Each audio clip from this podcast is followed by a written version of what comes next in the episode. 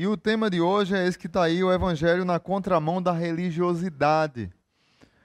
Ah, interessante que muito do que a gente vai falar hoje vai nos lembrar do personagem que eu preguei há duas semanas, que foi sobre o, a parábola dos filhos perdidos.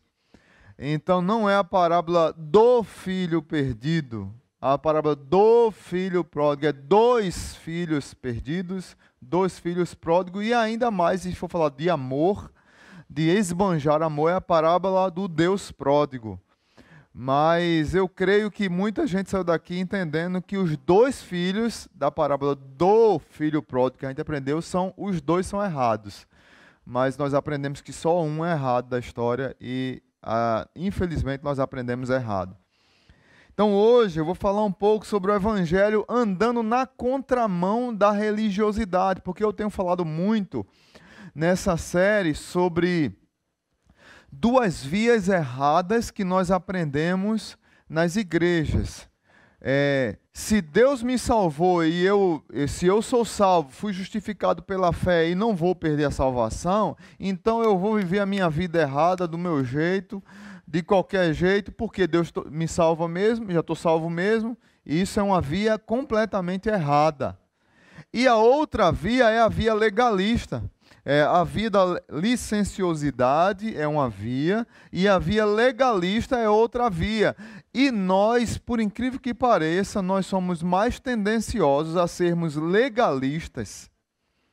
E nesse legalismo que nós vivemos, eles nos põem um peso tão grande que ficamos traumatizados e para fugir do trauma do legalismo, a gente vai para o outro extremo da licenciosidade.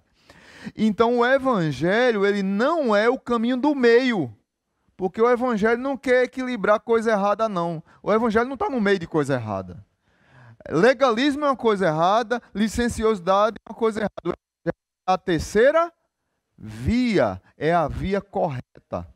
Então hoje eu vou falar um pouco sobre esse fato terrível e pedagógico que aconteceu na vida de Paulo e Pedro. Então convido você para abrir sua Bíblia lá em Gálatas, Gálatas capítulo 2.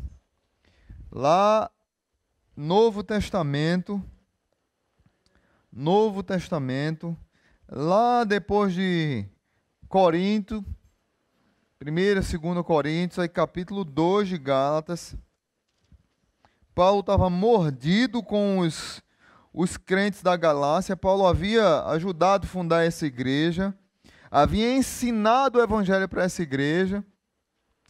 E essa igreja, na verdade, quase toda igreja que Paulo fundava tinha um grupo que aparecia lá para tumultuar, chamado judaizantes. Daqui a pouco a gente vai falar sobre essa turminha. Mas Gálatas capítulo 2, a partir do verso 11. Vamos ler do 11 ao 16. Diz assim a palavra de Deus. Quando, porém, Pedro veio a Antioquia, enfrentei-o face a face por sua atitude condenável. Pois antes de chegar alguns da parte de Tiago, ele comia com os gentios. Quando, porém, eles chegaram, afastou-se e separou-se dos gentios, temendo os que eram da circuncisão. Os demais judeus também se uniram a ele nesta hipocrisia, de modo que até Barnabé se deixou levar. Quando vi que não estavam andando de acordo com a verdade do Evangelho, declarei a Pedro diante de todos: Você é judeu, mas vive como gentio e não como judeu. Portanto, como pode obrigar gentios a viverem como judeus? Nós, judeus de nascimento e não gentios pecadores, sabemos que ninguém é justificado pela prática da lei, mas mediante a fé em Jesus Cristo.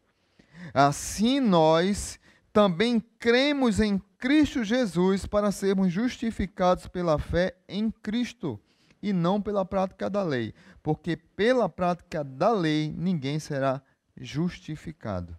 Amém? Pai bendito, muito obrigado por tua palavra. e por essa manhã. A minha oração é que teus irmãos, teus filhos compreendam a tua palavra nessa manhã e saiam daqui desafiados a compreenderem que o evangelho ele bate de frente com a nossa religiosidade, com a nossa hipocrisia. E que nós devemos viver pelo evangelho. Entender que o evangelho muda nossa história, muda nossa vida, nos orienta a viver equilibrados, nos orienta a viver por um caminho diferente e não pelo caminho da religiosidade, porque o evangelho anda na contramão dele. No nome de Jesus, amém. Então, esta quarta mensagem do Evangelho de Azê, ela nos traz algumas lições, mas antes de trazer as lições dela, eu quero fazer uma, uma geral da série. Lembrando que a melhor maneira de contar a história do Evangelho é contando uma história. Vocês lembram que nós falamos da criação, queda e Redenção. Se você for resumir a história do Evangelho, a necessidade de um redentor para alguém, para que a pessoa compreenda que ela precisa de Jesus e não Jesus que precisa dela, ela que aceita por Jesus e não ela que aceita Jesus, como nós pregamos aí, aceite Jesus como seu Senhor e Salvador. É uma pregação mais errada que existe, mas nós falamos e Deus perdoa os nossos pecados e e, e, e continua convertendo as pessoas. Mas é Jesus que nos aceitou na morte dele, e não nós que aceitamos, porque nós não queremos Jesus. A verdade é essa. Então ele nos aceita e nos transforma. Então, a melhor maneira de contar a história do evangelho é contando a história da criação, da queda do homem e da redenção.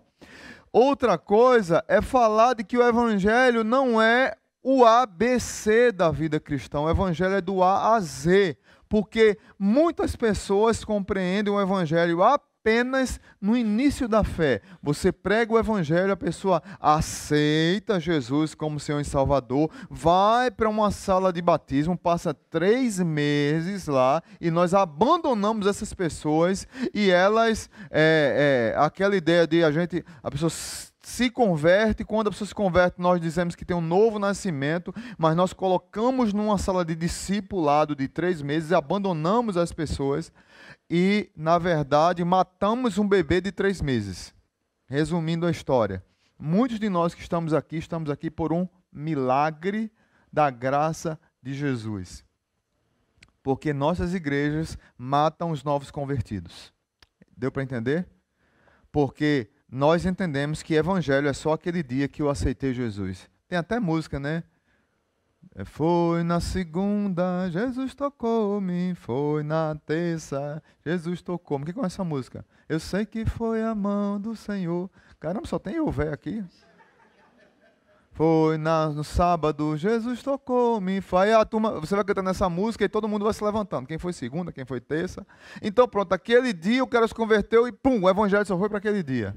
O evangelho é para a vida toda. Por isso que ele não é o A, Z da, ABC da vida cristã, ele é do A a Z.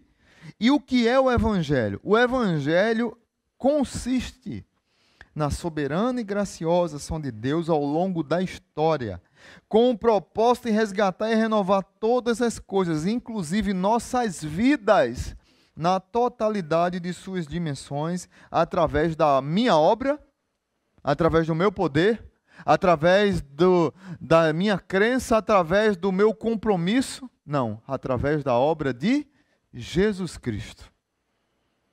Então hoje, nós vamos falar um pouco sobre o que estava acontecendo na igreja da Galácia. Como eu disse para vocês no início, Paulo fundou essa igreja. E ele escreve uma carta para a igreja. Veja, fique aberto uma Bíblia, volte comigo para o capítulo 1. Capítulo 1 de Gálatas.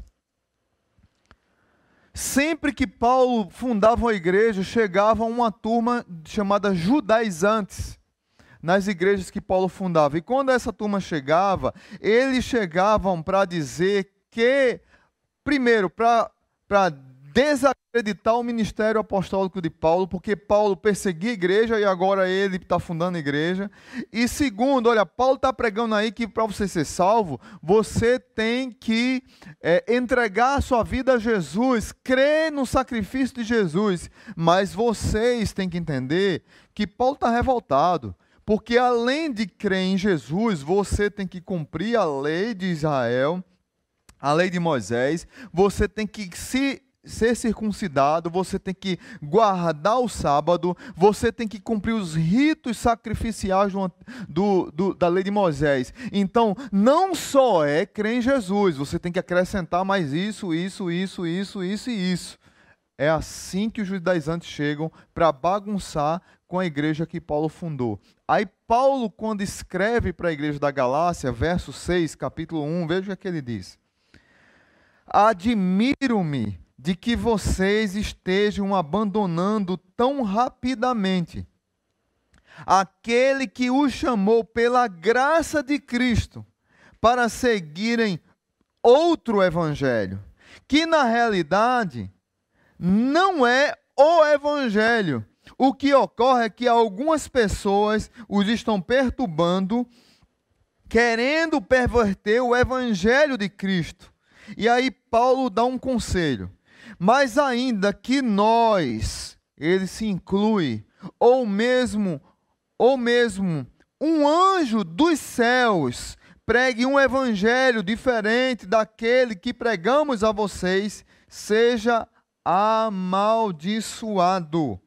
Como já dissemos e agora repito: se alguém anuncia a vocês um evangelho diferente daquele que receberam, que seja amaldiçoado. Ou seja, Paulo está dizendo que aqueles judaizantes que aparentemente haviam se convertido, eles eram anátemas, malditos. O próprio Paulo vai dizer lá em Filipenses que os judaizantes, que os falsos mestres, que os legalistas são como cães são como cachorros, aqueles cães de rua que, que pervertem, que não têm dono, que querem perverter tudo que entram, que querem bagunçar todo o ambiente, são como cães raivosos. Paulo é duro com essa turma. Ele não alisa. E é interessante que talvez você e eu fomos criados em igrejas extremamente legalistas que tinham vários cães e vários amaldiçoados. Deu para entender? É dura essa palavra, né? Mas é isso que Paulo está dizendo. Não é outra coisa que Paulo está dizendo. Só que agora a luta é que Pedro foi contaminado por isso. Pedro foi contaminado pelo fermento da religiosidade. É interessante como, essa, eh, como esse texto lembra a parábola de Lucas, capítulo 15, porque é, o comportamento do irmão mais velho parece que Pedro absorveu. Aquele que está dentro de casa sem desfrutar das bênçãos do Pai. Parece, e é interessante que o, que o comportamento de irmão mais velho muitos de nós temos. E deixa eu dizer uma coisa para vocês: o irmão mais velho é um evangelista. O irmão mais velho da parábola de Lucas, capítulo 15, é um péssimo evangelista, porque ele não prega o evangelho, ele prega a religiosidade dele. Então, as pessoas que estão lá fora, que estão à margem da igreja, que são humilhadas, que são escrachadas pelos religiosos, eles não chegam à igreja. E quando chegam, o irmão mais velho, quando vai evangelizar, olha, vai para minha igreja porque lá a nossa moral, a nossa moralidade é superior à sua. Então você é uma pessoa desrespeitada na sociedade. Na nossa igreja você vai ser respeitado porque você vai ter uma moral igual à minha. Eles não pregam a Cristo, eles pregam a moral deles. Deu para entender como o legalismo é uma desgraça na igreja? E como muitos de nós seguimos por esse caminho, como muitos estão seguindo esses teólogos de Facebook aí, que estão querendo transformar a igreja brasileira do século 21 na igreja brasileira que os americanos trouxeram há 150 anos atrás. Um bando de menino doente que estudou, leu dois livros, ele acha que é intelectual e faz blog, faz vídeo aí de intelectual, querendo ensinar a igreja como deve ser a igreja. Nem igreja ele sabe ver, porque nem tiraram a catinga no mijo ainda. Nem igreja sabem o que é. Mas são legalistas e tem formado uma trupe de legalistas no Brasil que tem bagunçado a igreja brasileira. Por outro lado, tem a turma do liberal, que é a favor de tudo, né? Que essa turma eu vou pegar depois. Eu estou deixando ela. Eu estou só preparando a cama, vou chegar neles ainda. Não hoje. Daqui para o final da série. Então, o evangelho anda na contramão dessa história. Pedro tinha tido três experiências fantásticas. Atos capítulo 10, Pedro não queria pregar o evangelho para os gentios. E ele tem uma visão de que ele deve comer a comida que ele achava impura. E ele tem que comer e ainda vai, vai pregar o evangelho para Cornélio, que era um gentil. Mas Pedro não queria pregar para os gentios. Tanto é que o ministério de Pedro não foi para os gentios. Pedro tinha tido uma experiência fantástica em Atos capítulo 15, o concílio de Jerusalém, porque esses mesmos judaizantes Interessante, perdão. Antes de Atos capítulo 15, Pedro tem que se justificar para os judaizantes, porque ele foi pregar o evangelho para Cornélio, um gentil. Porque Pedro, ele pregava para os que eram da circuncisão, para os judeus, para os que obedeciam à lei, para os judeus. E Paulo, se você estudar o livro de Atos, a, a metade de Atos é o ministério apostólico de Pedro como um grande líder. A segunda metade do livro de Atos é o ministério de Paulo aos gentios, a partir da igreja de Antioquia, que era capital da Síria na época. Então, Paulo é pastor dos gentios, vai pregar para os não-judeus, porque os judeus discriminavam os gentios, e Pedro é o pastor dos judeus. Então, Pedro tem que se defender um homem de Deus convertido que andou com ele tem que se defender para os religiosos porque ele pregou para um gentil e ele se defende muito bem. Aí em Atos capítulo 15, que tem um concílio de Jerusalém, que eu aconselho você ler em casa, estudar um pouco sobre isso. Paulo e Pedro estão unidos em defesa do evangelho e não do legalismo judeu. Eles defendem o equilíbrio e que tem que acabar, um tem que respeitar o outro o evangelho está acima do legalismo. Mas agora Pedro foi contaminado. E Paulo se levanta confrontando a atitude de Pedro. E aí eu peço para você voltar para Gálatas capítulo 12, que a gente vai focar agora no texto. Eu queria falar primeiro sobre as atitudes de Pedro. Pedro teve três atitudes aqui que mancharam a sua credibilidade. Apesar de ser apóstolo, em nenhum momento Paulo aqui está tá dizendo que Pedro não é apóstolo. Aqui é briga de irmão com irmão para resolver o negócio. Aquela briga que acontece, algumas pessoas dizem, rapaz, que acontece. Paulo era briguento, porque Paulo era bem é, colérico ou é sanguíneo? Me ajudem aí, turma. Colérico, né? Paulo era bem colérico. Então Paulo brigou com Barnabé, brigou com Marcos, brigou com Pedro. Com mais quem? Vamos lá. Paulo era invocado. Agora o cara está brigando agora com Pedro. Gente, não é nada mais, nada menos do que Pedro, que era o grande líder dos apóstolos. É com ele que Paulo está. Paulo veio depois, bem depois. Mas ele está confrontando Pedro. Do verso 11 ao verso 14, eu vou ler novamente para que você frise algumas coisas. Primeiro, as atitudes de Pedro, né? Eu quero trabalhar. O verso 11 diz assim: Quando, porém, Pedro veio a Antioquia, enfrentei-o face a face, por sua atitude condenável, a sua atitude, é, ele foi é, é, repreensível. Pois antes de chegar alguns da parte de Tiago, a parte de Tiago, Tiago era o pastor da igreja em Jerusalém. Eles foram visitar o pessoal em Antioquia e, e Pedro estava em Antioquia e estava comendo com gentios. Mas quando, porém, os de Tiago chegaram, Pedro se afastou e separou dos gentios, temendo os que eram da circuncisão.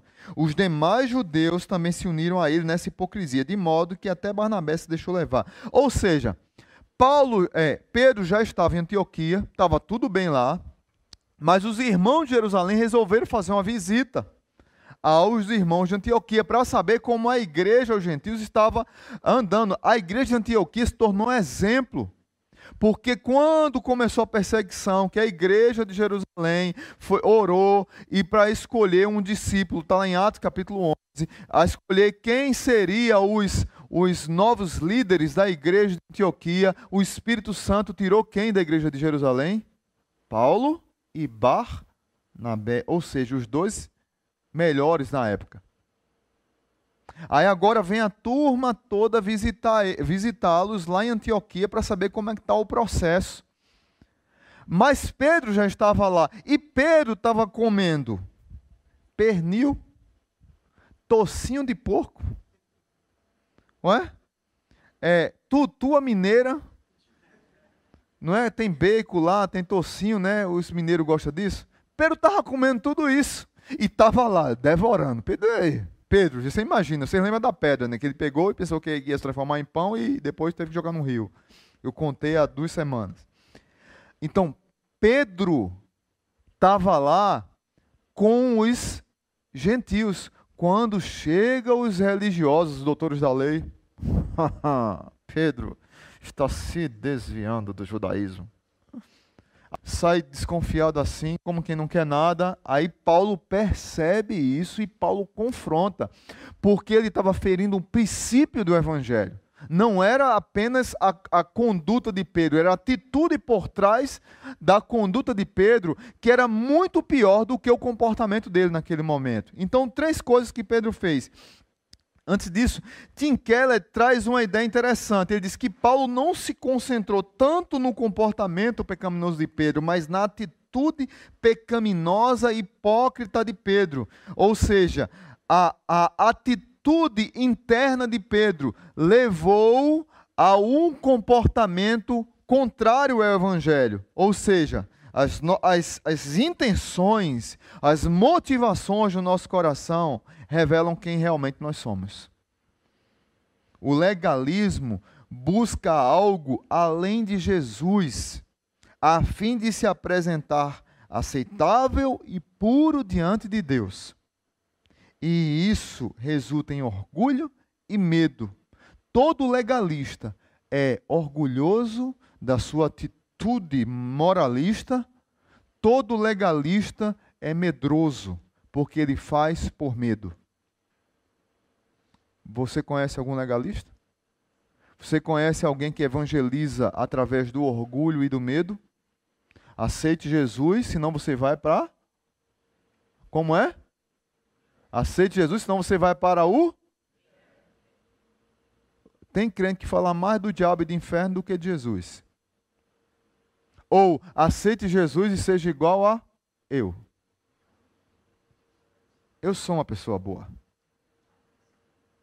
o legalista evangeliza desses dois jeitos. Só tem isso na vida dele, não tem evangelho. E foi isso que aconteceu com Pedro. Primeira atitude de Pedro, medo. Verso 12. Ele temeu, temeu os que eram da circuncisão. Você deveria marcar isso na sua Bíblia. Você deveria marcar o verso 12. Pedro temeu, lá no final, quando Porém, eles chegaram, afastou-se e separou-se dos gentios, temendo. O que é, quem eram os da circuncisão? Os judeus. Os gentios não eram judeus, mas haviam se convertido ao evangelho. O evangelho chegou primeiro para os judeus, mas eles estavam pregando, vou repetir: vocês entregaram a vida a Jesus, mas vocês têm que cumprir a lei, vocês têm que guardar o sábado, vocês têm que. É, os homens têm que serem circuncidados. Não é à toa que Paulo fala lá em Colossenses, capítulo 2, eu acho que é verso 11, que todos nós fomos circuncidados em Cristo. Ou seja, até as mulheres são circuncidadas espiritualmente falando.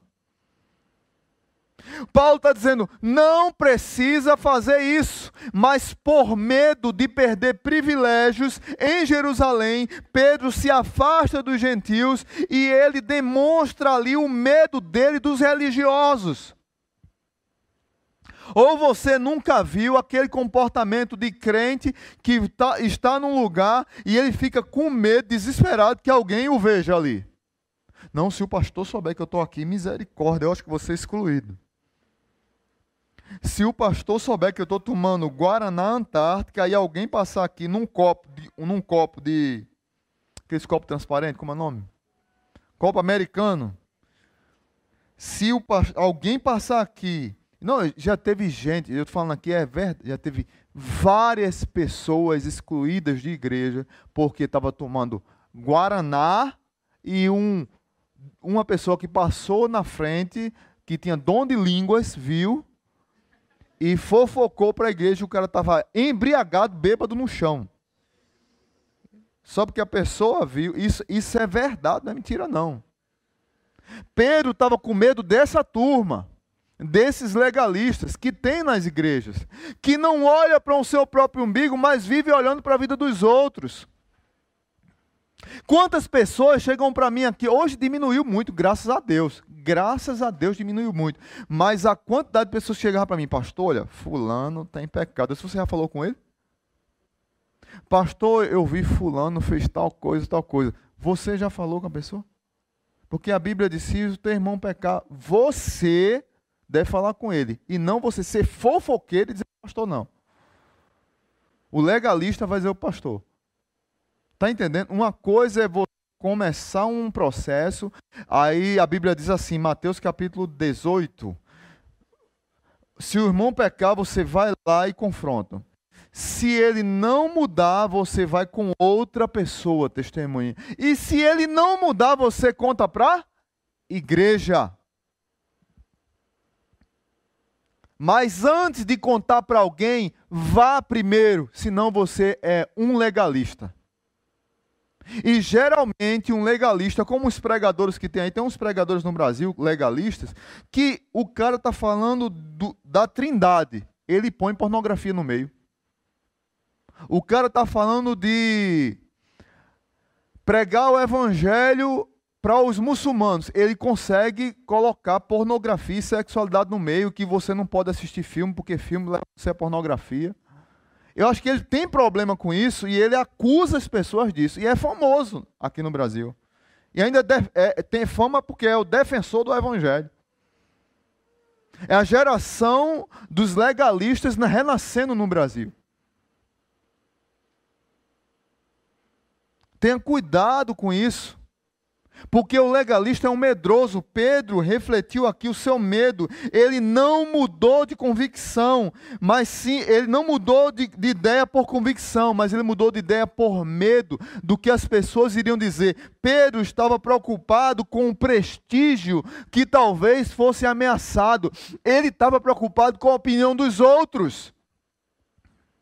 Se Jesus tivesse preocupado com a opinião dos fofoqueiros, dos legalistas, Jesus não tinha entrado na casa de, Zaqueu, Jesus não tinha conversado com a mulher samaritana, Jesus não tinha deixado aquela mulher é, é, cheia de, de, de problemas espirituais e de homens lavar seus pés. Jesus não teria é, liberado a mulher que adulterou com seu marido. Você está entendendo? Se Jesus fosse olhar para para a sua reputação, se Jesus fosse olhar para o seu prestígio por causa dos legalistas, Jesus não tinha medo de legalista.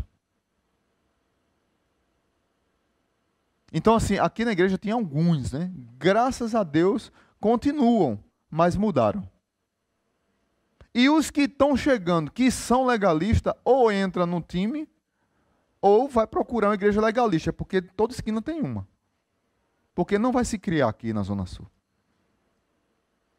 Pedro estava com medo do seu prestígio ser abalado, de apóstolo. Outra coisa que Pedro tinha medo, que Pedro revelou aqui. Eu falei primeiro medo, falei também orgulho. Verso 13, veja comigo verso 13. Vamos ler o 12 e o 13. O 13, perdão. Os demais judeus também se uniram a ele nessa hipocrisia, de modo que até Barnabé se deixou levar. Ou seja, Paulo usa aqui uma palavra que, na verdade, reflete muito do orgulho de uma pseudo-santidade. Verso 14 diz assim: Quando vi que não estavam andando de acordo com o evangelho, declarei a Pedro diante de todos: Você é judeu, mas vive como gentil e não como judeu. Ou seja, para de ser hipócrita. Porque você está aqui alguns dias, você está comendo comida de porco, que para um judeu é impuro, porque o que foi que o concílio de Jerusalém decidiu em Atos capítulo 15? Olha, você que é judeu e que acha que comer carne de porco não pode comer, que comer sangue não pode comer, não tem problema, não coma. Agora, não ponha esse peso nas costas dos gentios. Você que é judeu, que quer circuncidar seu filho no oitavo dia quando ele nascer, continue fazendo isso, mas isso não acrescenta em nada se você é salvo ou não é, porque a gente é salvo por uma única coisa: crer no sacrifício de Jesus você quiser fazer, faça, é cultura, é ritual seu. Agora não põe esse peso sobre os gentios. Essa foi a decisão do Concílio de Jerusalém. Pedro está fazendo tudo ao contrário. Ele tinha tido uma experiência boa, ele tinha defendido a pregação aos gentios, mas agora ele cai na ah, sedução do legalismo que é medo e orgulho. E aí o verso 14, Paulo continua: Você é judeu, mas vive como gentil e não como judeu. Portanto, como pode obrigar gentios a viverem como judeus, Pedro? Você sabe, Pedro, que os fariseus colocam um peso nos ombros dos outros, que eles mesmos não podem carregar. Quem disse isso foi o próprio Pedro. Pedro, depois, graças a Deus, se curou, escreveu duas cartas maravilhosas sobre esperança. É interessante demais isso. A palavra hipocrisia, a palavra hipó, hipócrita é uma palavra é, usada para ator. Desculpem aqui a turma do teatro, viu? Mas a palavra hipócrita no grego era usada para o ator, ou seja, um hipócrita era alguém que colocava máscaras para representar alguém que não era de fato. Ou se eu, eu, eu, às vezes eu venho aqui para o ensaio do teatro e digo, caramba, Marco, a turma tá chorando mesmo, aí, aí Marco fala, eu ensinei eles a chorar. Esse rapaz, menos, né, Marco? Essa turma do teatro da igreja é mentirosa, viu? Vamos ter uma assembleia aqui disciplinar com essa turma, viu? Paulo estava dizendo a Pedro que ele era um mascarado, hipócrita, por ter compactuado com os judaizantes. Por medo, por orgulho, por racismo, por se achar superior aos gentios. Cuidado! Você que é crente, não, já sou salvo em Jesus. Olha para um não crente, olha para um crente de outro país, de um país mais pobre, de uma cidade mais pobre. Você olha com superioridade, porque você acha que é mais inteligente, que é mais intelectual, que tem mais dinheiro, que, que compreendeu, compreendeu na sua cabeça melhor o evangelho, você se acha superior ao outro. Na cruz, todos nós temos o mesmo tamanho. O legalismo nos põe medo, orgulho, hipocrisia e desprezo com os outros. Cuidado com o legalista. Terceiro, terceira atitude de Pedro. Primeiro, ele teve medo. Segundo, orgulho, hipocrisia. E terceiro, influência negativa. Ele contaminou os outros. Verso 13. Os demais judeus também se uniram a ele nessa hipocrisia, de modo que até rapaz, Paulo estava com muita raiva, viu? Porque Paulo diz assim: olha, os judeus entraram no nome de Pedro, mas Barnabé, cara, Barnabé foi discipulador de Paulo.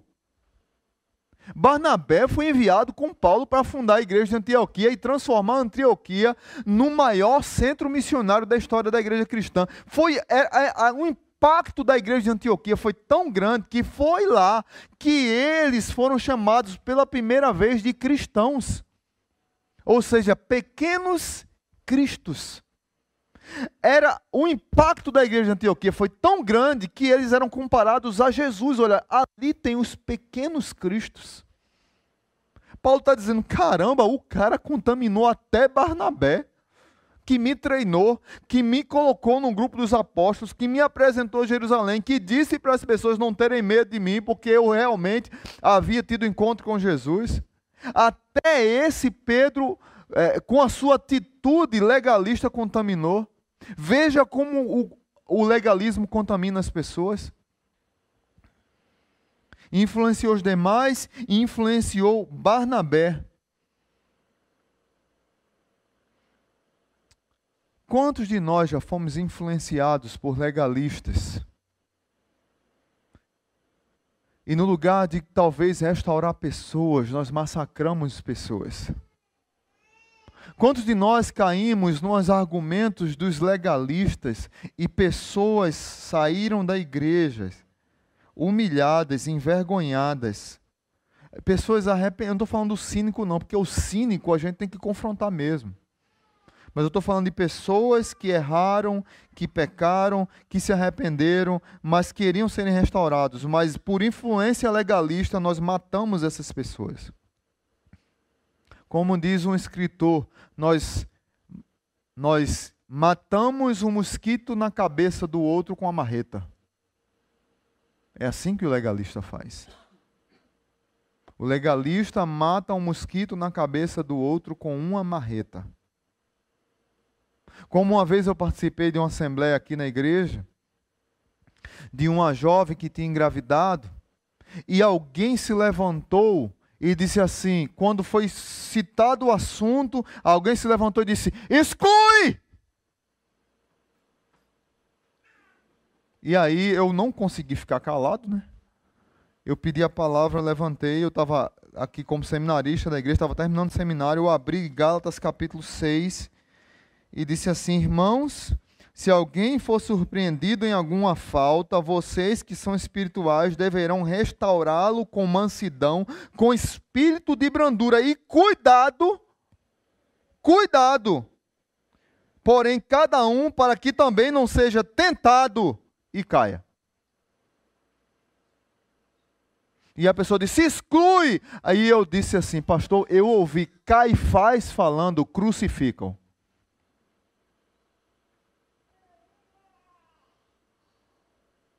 Isso aqui aconteceu nessa igreja aqui. Graças a Deus, o casal aqui não foi excluído da igreja, porque foi a proposta desse indivíduo. Ele podia ter tudo, menos o Espírito Santo. E essa pessoa que disse isso hoje vive com uma vida promíscua, com já teve acho que umas 400 mulheres já. Quem disse isso crucificam. Mas vivia aqui com a capa de religiosidade aqui dentro da igreja. Quantas pessoas estão feridas lá fora por causa de legalistas dentro da igreja? Na época da, da ditadura militar, foi feito um censo na nossa denominação batista. E a quantidade de membros excluídos da denominação batista, da Convenção Batista Brasileira, era superior aos membros ativos dentro da igreja. Entre 64 e 85, mais ou menos por causa de legalistas que cometiam os mesmos pecados daqueles que estavam lá fora, que eles tinham ajudado a pôr para fora, mas eles conseguiam colocar uma maquiagem, uma máscara hipócrita para viver uma vida que eles não viviam, para demonstrar uma vida que eles não viviam. Nós precisamos ter muito cuidado com essa atitude. Medo, orgulho e hipocrisia e influenciar os outros. Agora eu queria falar sobre a atitude de Paulo. Tinha uma grande diferença entre Paulo e Pedro. Outra coisa aqui, o que eu estou falando aqui não é para você jogar pedra em Pedro, não. Olha, até é o mesmo nome, né? Pedra em Pedro. Não é para que você jogue pedra em Pedro. Até porque, se você perceber no texto, é meio que Pedro se calou por reconhecer. É um mistério esse, esse verso aqui, esse texto aqui, porque não é como se não tivesse o desfecho. Mas a ideia aqui é que Pedro se calou porque ele reconheceu que estava errado. Depois você lê as duas cartas de Pedro, você vai ver um outro Pedro. Outra coisa, você vai ver aqui no verso 16, a gente vai chegar daqui a pouco, que Pedro sabia a verdade, Pedro conhecia o evangelho. Mas ele pecou, como eu e você peca. Por um momento ele falhou, então não jogue pedra em Pedro, porque talvez eu e você criamos da maneira correta no Evangelho, mas a gente se desvie e possa fazer a mesma coisa que ele fez. A atitude de Paulo aqui. Verso 11. Diz a Bíblia que Paulo enfrentou face a face por sua atitude condenável, mas eu quero abordar mais o verso 14 ao 16. E eu vou ler novamente. 14 diz assim: Quando vi que não estavam andando de acordo com a verdade do Evangelho, declarei diante de todos: Você é judeu, mas vive como gentil e não como judeu. Portanto, como pode obrigar gentios a viverem como judeus? Nós, judeus de nascimento e não gentios pecadores, sabemos que ninguém é justificado pela prática da lei. Paulo está dizendo assim: Pedro, nós sabemos Pedro, você aprendeu que a justificação é pela fé e não por obras, não por obediência à lei. Só quem obedeceu à lei completamente foi uma pessoa, Jesus Cristo. Você sabe disso, Pedro.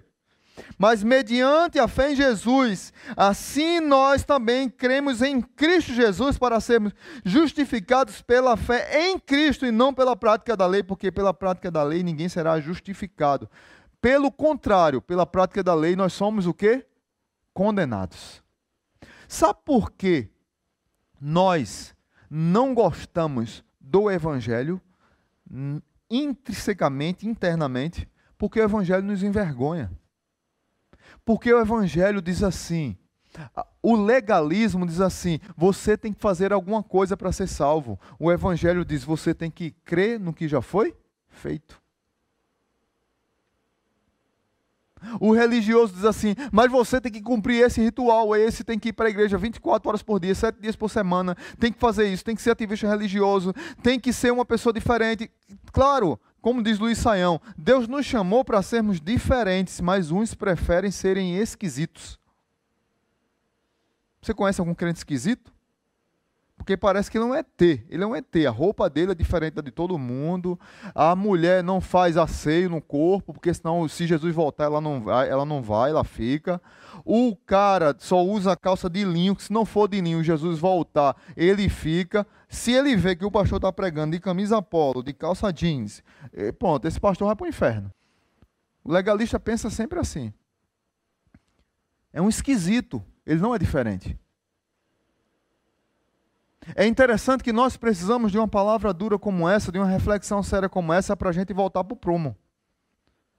E nós, entre nós, termos um Paulo que nos confronta. Dizer, cara, cuidado. Cuidado. Paulo foi para Pedro aqui como Sam, é Sam de Senhor dos Anéis? Sams, o amigo de Frodo. Sam, é isso? Acertei o nome, né? É, Paulo foi para Pedro aqui como Sam foi para Frodo. Porque a, a, a, a teoria do desempenho nos fascina.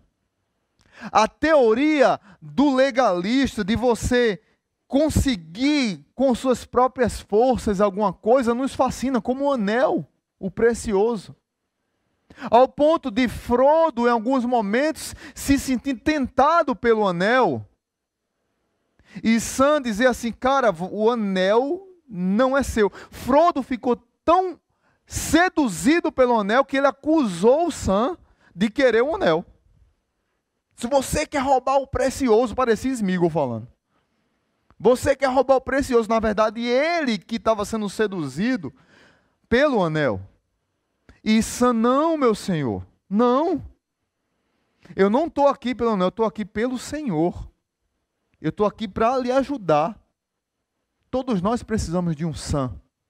Ao ponto de que Frodo ficou tão é, seduzido pelo anel que perdeu as forças, que quem ajudou ele a destruir o anel foi o Sam que o carregou nos braços. A teoria do desempenho nos seduz. Quanto mais eu faço, quanto mais leio eu cumpro, quanto mais eu sou bem visto, quanto mais espiritualmente eu sou olhado pelas pessoas, me seduz para eu ser um cristão de maior estirpe, de maior crédito, e aqueles crentes normais da igreja estão abaixo de mim. Isso é sedutor. Quem é que não quer ter a fama na igreja de o crente consagrado da igreja? Quando Jesus me salvou, eu chegava na igreja e, e eu via algum, alguns movimentos na igreja estranhos. Tinha umas pessoas que tinham uma aura espiritual sobre a cabeça que chega, meu Deus do céu, eu disse, rapaz, eu acho que se eu chegar perto daquele irmão, eu acho que eu vou ser consumido hoje por fogo do inferno agora. E todo mundo chamava fulana de tal, ciclana, ciclano de consagrado, fulano é consagrado. E eu disse, meu Deus do céu, como é que eu faço para ser consagrado? Então eu vivi em busca de ser uma pessoa consagrada. Miserável, você já é consagrado. Se o Espírito Santo está na sua vida, você já é consagrado. Mas nós criamos auras, níveis, e ficamos em busca disso para querer mostrar nossa superioridade para os outros. Não, pelo, não por evangelho. É, nós não estudamos a Bíblia para é, obedecer a Deus, para ser mais santos, para entender e deixar o Evangelho ser transformados. Não, nós estudamos a Bíblia para saber mais que o outro. Ou você nunca viu aquela brincadeira? Assim. Que o cara passa 50 horas do dia estudando para no retiro ele ganhar. Quem lembra disso? Ele estudou a Bíblia para ele ganhar do irmão, não foi porque ele queria ser transformado pela palavra. Está tá entendendo? Ou então ele canta aquela musiquinha para o filho, que eu cantei e vou cantar de novo. Cuidado, olhinho com que vê. Cuidado, mãozinha com que toca. O nosso Salvador está olhando para você. Se prepara. Jesus vai te pegar.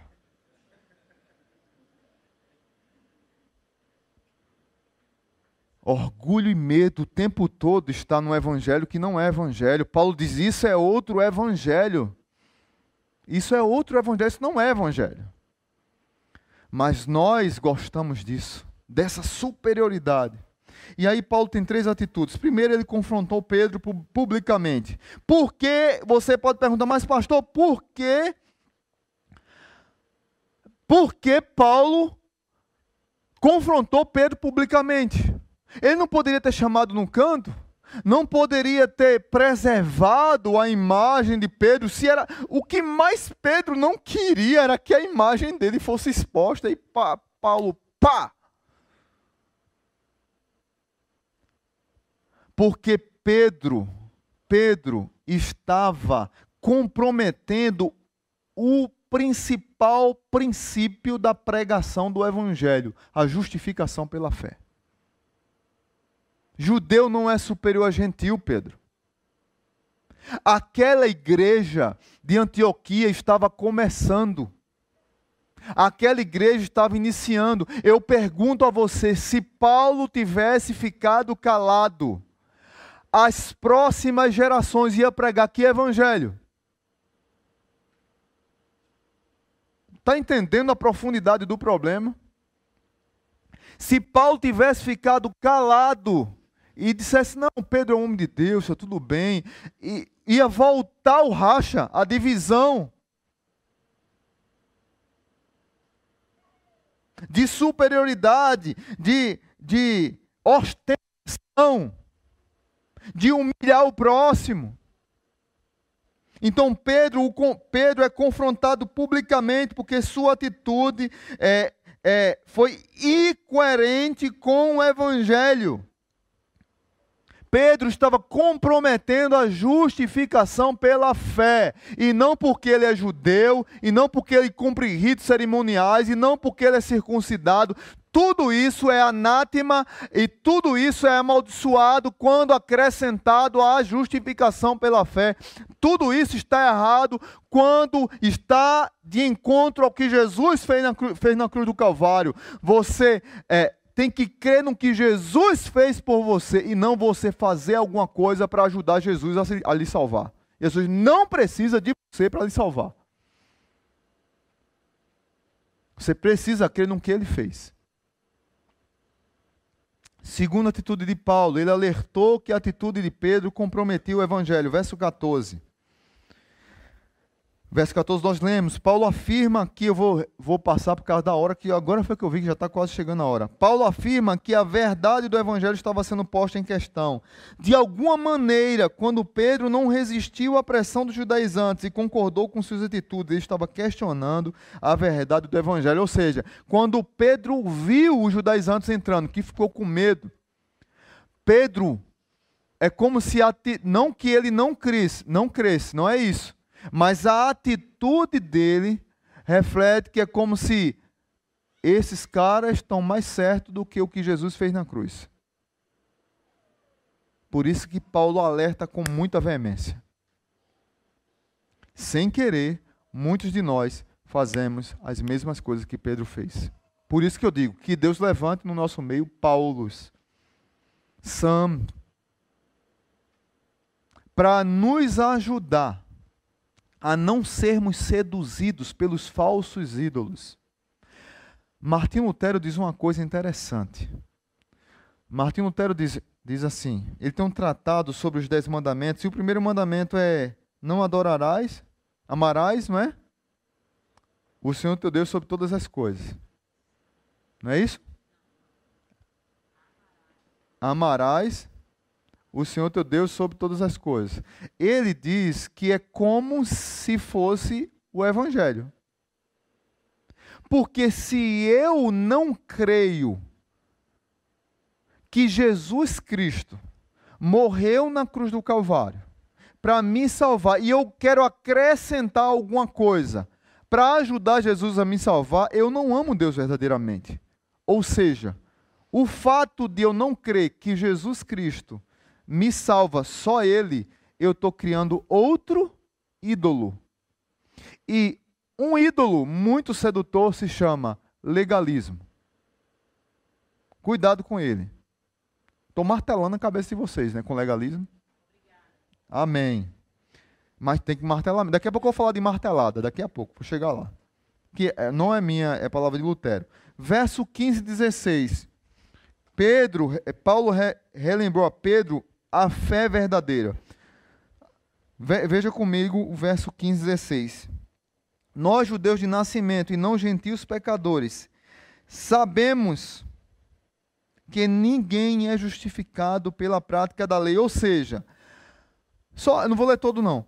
Paulo está dizendo a Pedro, Pedro, cara, eu e você cremos na verdade. Mas eu quero dizer para você, Pedro, que você precisa tomar um banho do Evangelho porque parece que você esqueceu. Você entrou no time dos judaizantes, que eu considero como cães, que eu considero os judaizantes como malditos. Paulo não, Paulo, eu, eu, eu, eu sou fã de Paulo. Paulo dava nome aos bois. Ou você nunca entrou numa igreja e, e eu, desse eu ouvi o absurdo dizer assim: olha, se você não entrar na campanha é, tal da igreja, de dar tanto, é, era assim, fora o seu dízimo, sua oferta, você tinha que dar o dízimo da sua parcela da casa. Então, assim, e o dízimo do, do sua parcela do carro. Então você tinha que não pagar a parcela da casa um mês para poder dar para esse cidadão lá que vendia a Bíblia de 900 reais. E você tinha que não dar o dinheiro do carro no mês para dar para esse mesmo cidadão. E ele concluiu a frase dele assim: se você não fizer isso, é provável que você perca a sua salvação. Isso é um absurdo, gente. Isso é um amaldiçoado uma pessoa dessa. Aí, para o outro lado, do lado certo, do nosso lado, tem pessoas que dizem assim: o cara está numa situação complicada e ele nos procura pedindo ajuda. E a gente abre o rosário, é, ou, ou, ou, ou, uma, parece uma bula de remédio. Você tem que tomar dois capítulos de Gálatas, três doses de Salmo 23, 20. Está entendendo? Porque se você não fizer isso que eu estou dizendo aqui, provável que você não seja crente. Que, que é isso, gente? Qual é a diferença nossa de um legalista? Porque nós não cremos no Evangelho. A verdade é essa. Nós cremos na nossa força e não no Evangelho. Quero concluir lendo algumas coisas para você, para que você saia daqui martelado, como eu disse, com o falso com o legalismo. Na raiz de todos os nossos pecados visíveis encontra-se a luta invisível por justiça própria e identidade. Todos nós ficamos em busca de identidade, ou de restaurar nossa identidade, ou de querer mostrar nossa identidade. Em outras palavras, nós nunca crescemos ao ponto de não ter mais necessidade do Evangelho. Sempre nós queremos crescer para nos afastar do Evangelho e querer crescer com as nossas próprias forças. Nós somos como judaizantes, queremos acrescentar algo ao sacrifício de Jesus para termos a pobre impressão de que fizemos algo para ser salvos. Nós ajudamos Jesus na construção da redenção. Isso acontece quando nós não estamos verdadeiramente firmados no Evangelho. Alguém chegou para mim depois da primeira pregação dessa série e disse: Pastor, que palavra dura. Talvez muita gente na igreja vá dizer que não creu verdadeiramente no Evangelho. Eu disse amém se acontecer isso. Porque se a pessoa, se a pessoa depois da série dizer assim, eu creio, agora eu entendi, aí eu vou dizer, vamos batizar? Não, pastor, mas eu tenho 40 anos de crente. Não, você tem 40 anos de crente, falou certo, mas que não conhece o Evangelho. Agora você conhece. Nós não compreendemos muitas vezes o Evangelho da maneira correta. Quando não estamos firmemente enraizados no Evangelho, confiamos nas falsas fontes de justiça própria para construir nossa reputação, nosso senso de dignidade, nosso significado, nosso valor e nosso merecimento da salvação. Definitivamente isso não é Evangelho. Alguns tipos de justiça que eu e você faz. E aí eu queria que você prestasse bem atenção, porque talvez eu e você se identifique com algumas delas. Eu me identifico com várias. Sou pecador miserável também. Minha justiça baseada nas obras é a principal. Eu faço alguma coisa para ser aceito por Deus e ser visto pelas pessoas. Minha justiça de boas obras. E acho que isso vai ajudar Deus a me salvar, mesmo sendo crente. Minha justiça baseada na família. Eu sou um homem de família. Eu sou um homem perfeito em casa, sou um bom pai, sou um bom filho, um bom esposo. Olhe para minha família, a minha família é melhor do que a sua. Não tem a síndrome da grama mais verde? Sempre a grama do vizinho é mais verde? Tem a, a síndrome da minha grama ser mais verde. É a síndrome da justiça própria. Minha justiça baseada na teologia. A minha teologia baptista é melhor do que a sua. Você que é assembleiano, talvez você não é salvo. Sabe que para ser salvo tem que ser batista.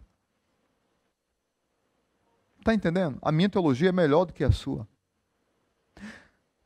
Minha justiça é baseada na inteligência. Eu sou mais, eu sei mais do que você. Então, se eu sei mais do que você, eu entendi a Bíblia, eu compreendi a Bíblia, você não compreendeu, então a sua fé não é igual à minha. Está vendo como o Evangelho nos humilha? Porque o Evangelho eu não preciso ser inteligente para ser salvo. Mas os inteligentes acham que são mais salvos do que o que não é inteligente. Minha justiça é baseada em uma agenda disciplinada. A minha agenda é inflexível. Você é um cara descontrolado com horário, com agenda. Essa aqui eu acho que pega um pouquinho em mim, sabe? Vocês me conhecem. Porque tem uns horários batistas, né? Horário batista, 8 horas. A gente diz 8 horas para chegar de 8 e meia. Eu disse, esse horário é do cão. Porque se você marcou 8 horas, meu amigo, não é 8 e meia, é 8 horas. Então eu acho que a minha justiça, um pouco assim, sabe? Eu, eu, sou, eu sou meio chato com horário. Vocês me conhecem. Mas às vezes, essa autojustificação de horário revela um pouco do Marcelo que quer mostrar-se como um perfeito, que não atrasa, que honra você. Eu lhe honrei, eu cheguei na hora, você me desonrou. Eu estou, de certa forma, dizendo que você é inferior a mim. Claro, não estou aqui, olha, os bagunçados com horário, não venha usar isso como justificativa, viu? Porque tem gente que é irresponsável com horário, é diferente. Sou de Recife, vocês sabem. De Recife, para você pegar no trabalho de 7 horas da manhã, você tem que sair de casa de 5 ou de 4 da manhã. Então, em Natal, tudo é 5 é minutos de distância e o cara chega atrasado, não, não consigo entender, não. A, a minha justificativa é Recife. Mas aí o cara que aproveita isso para querer chegar atrasado, ele está errado. Minha justiça é baseada na misericórdia. Eu sou uma pessoa boa, eu ajudo todo mundo. Eu sou um homem generoso. As pessoas me pedem ajuda, eu dou. Minha justiça é baseada nas minhas regras de santidade. Minhas regras santidade. Minha justiça é baseada na política. Se você é crente, deveria votar no meu candidato, porque o seu candidato é profano, o meu é sério. Minha justiça baseada na aparência de piedade, num comportamento de crente. Vocês conhecem aquele crente que ele tem aparência de santidade? Parece que ele mora num mosteiro. Olá, irmão. Tudo bem? Aquele crente que, que, que com você ele conversa assim, a voz dele é assim: Oi, tudo bem, meu irmão? Tudo bem, mora quem? O irmão, o irmão era quem? Homem de Deus. Mas quando aquele irmãozinho que fala assim, pega no microfone, ele fala: Senhor, a glória majestosa do universo. Isso é um doente, rapaz. Isso é um doido evangélico. Não entendeu nada. Mas ele quer ter uma aparência de piedade. A minha justiça é baseada em atividade eclesiástica. Eu sou um ativista religioso para eu ser merecedor da salvação. Então, tudo que tem na igreja eu me envolvo. Eu sou do louvor, eu sou da recepção, eu sou do trânsito. Eu quero pregar, eu dou aula, eu canto, eu fico de bunda canasca, eu, eu arrumo as cadeiras, eu tenho que lavar os pratos, eu lavo o banheiro. Todo dia eu faço alguma coisa. Porque se eu não fizer isso, eu acho que eu não estou salvo. Não entendeu o que é o evangelho. Ah, os ativistas levantam a mão aí. Ou oh, não, não levantem não. Martim Lutero disse o seguinte: o mais necessário é que conheçamos bem o Evangelho e ensinemos às pessoas o Evangelho e martelemos o Evangelho na cabeça das pessoas. Quem disse isso foi Lutero, não fui eu. Nós devemos martelar o Evangelho até entrar na cabeça das pessoas, para que as pessoas andem livres. O Evangelho liberta, não aprisiona. O legalismo aprisiona no medo, no orgulho e na má influência. O Evangelho liberta. Eu sou livre em Cristo para dizer não ao pecado. Antes eu era escravo do pecado. Hoje eu sou livre, não para viver uma vida devassa, licenciosa, mas eu sou livre para dizer: pecado, você não me não manda mais na minha vida. Estou livre de você. Então, o Evangelho, para finalizar, não é mude e venha. O Evangelho é venha e mude. O Evangelho é não é vou transformado, vou mudar com as minhas próprias forças para ser aceito. O Evangelho é eu sou aceito para ser transformado. Amém? Que Deus abençoe sua vida. Eu extrapolei a hora que você tenha um bom apetite. Então, o pessoal vai começar a cantar música e eu vou sair já, porque muitas pessoas vão ter que sair, então eu já vou sair para dar um abraço lá fora. Mas quem puder ficar até o final da música, fica, porque essa música prega o Evangelho. Pai Santo, abençoa a tua igreja. Que todos nós aqui saiamos desafiados a compreensão de que o Evangelho anda na contramão da religiosidade. O Evangelho nos liberta não só do pecado, mas também do legalismo. O Evangelho não nos liberta da licenciosidade, mas nos liberta do poder do pecado sobre nós. O Evangelho não é ser transformado para ser aceito, mas é eu já fui aceito. Eu me rendi ao que Jesus fez. Agora eu posso ser transformado pelo poder de Jesus e não pelo meu poder. Que o Evangelho nos abençoe. Que o amor de Deus o Pai, que a soberana graça de Jesus e que a comunhão do Espírito nos acompanhe. No nome de Jesus, amém.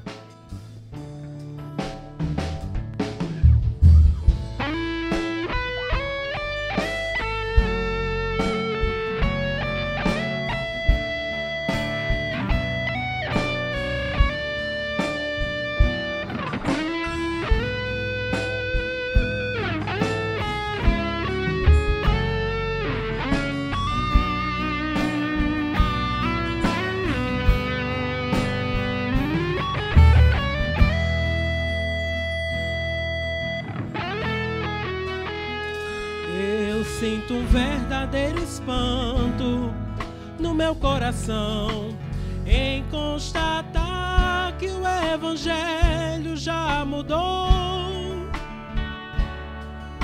Quem ontem era servo, agora acha-se Senhor e diz a Deus como ele tem que ser. Mas o verdadeiro Evangelho Deus ele é tão como a água que eu bebi. E não se negocia sua essência e poder. Se camuflado a excelência perderá. O Evangelho é quem desvenda os nossos olhos desamarra todo nó que já se fez Porém, ninguém será liberto sem que clame, arrependido aos pés de Cristo, o Rei dos Reis.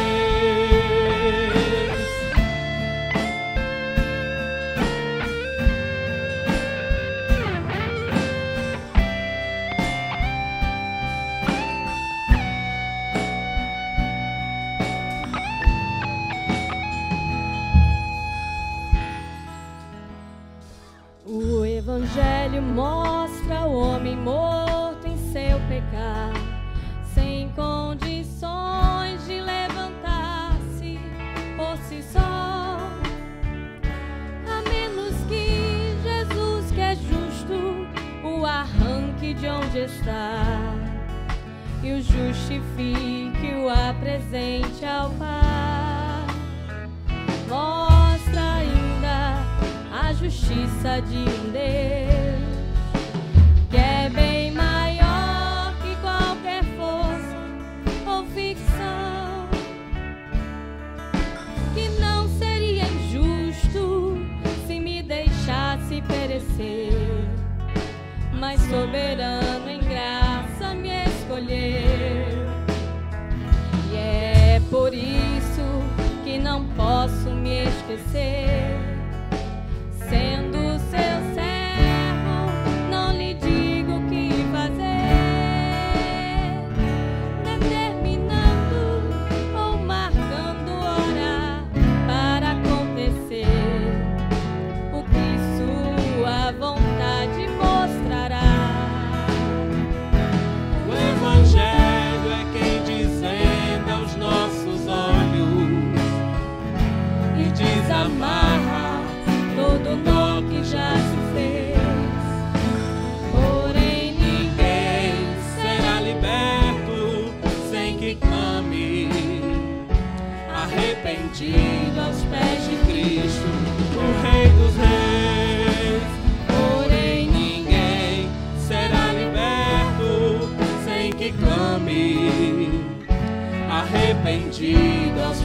arrependido